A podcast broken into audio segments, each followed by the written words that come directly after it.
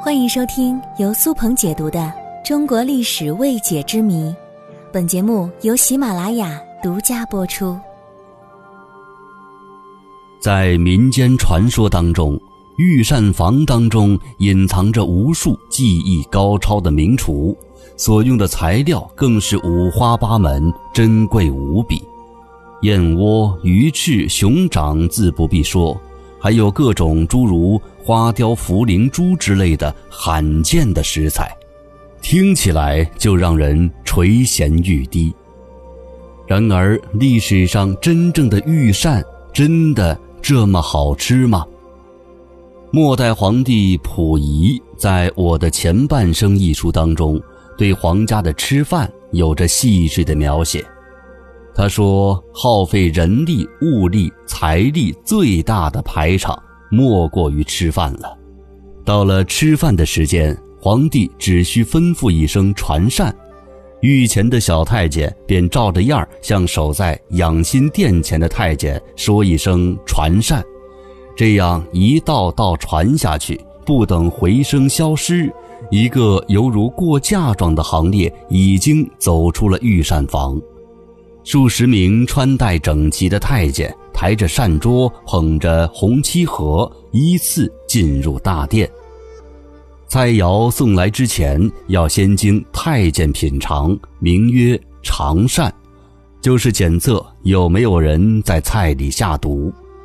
等皇帝坐定之后，一个太监大喊：“打碗盖！”于是皇帝就开始吃饭了。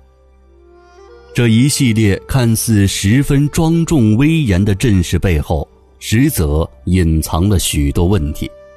比如有一天，皇帝比以往吩咐传膳的时间提早了，皇帝可不会像如今的食客等后厨做好再上菜。要是等得久了，怪罪下来，就要小心脑袋搬家了。所以，御膳房的奴才只能让菜等人，而绝对不能。人等菜。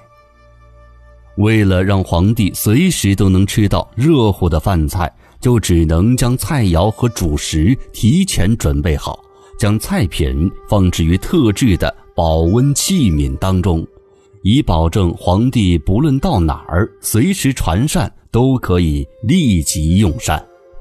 但是这样做会产生一个很大的问题。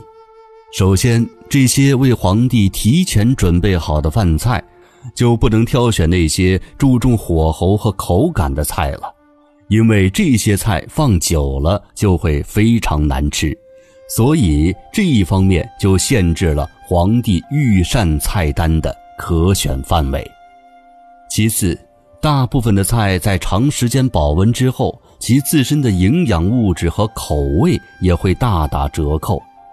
所以，很多御膳看上去不错，但真正的味道却不敢恭维。这也是为何末代皇帝溥仪会将御膳形容成简直像给死人上供的一样。用他的原话说是：“可是真不好吃，千篇一律，味道也不好。”因此，溥仪说他从来不吃御膳房做出来的食物。像这种形式的食物，其实大多数是用来摆排场的，实际上并不好吃。那么他到底吃什么呢？根据溥仪的叙述，他每餐实际上吃的是太后送的菜肴。